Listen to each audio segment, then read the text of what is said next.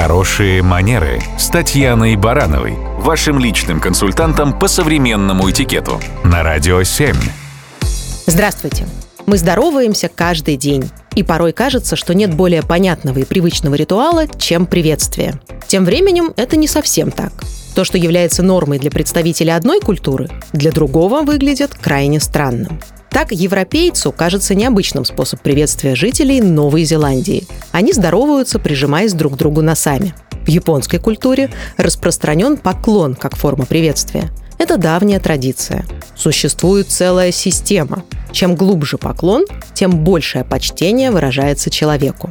В Индии используют намасте.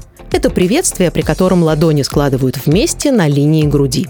В Великобритании здороваются с помощью рукопожатий. С близкими людьми возможен обмен поцелуями. А вот во Франции правильное приветствие фактически наука. В этой культуре очень распространены приветственные поцелуи, но их количество зависит от региона и даже порой от социального статуса человека. Причем такой приветственный поцелуй, как правило, сухой. То есть это легкое прикосновение к щеке визави своей щекой, но не губами. Получается, что приветствие – это не такая уж очевидная и банальная вещь. Ему уделяют немало внимания в любой культуре.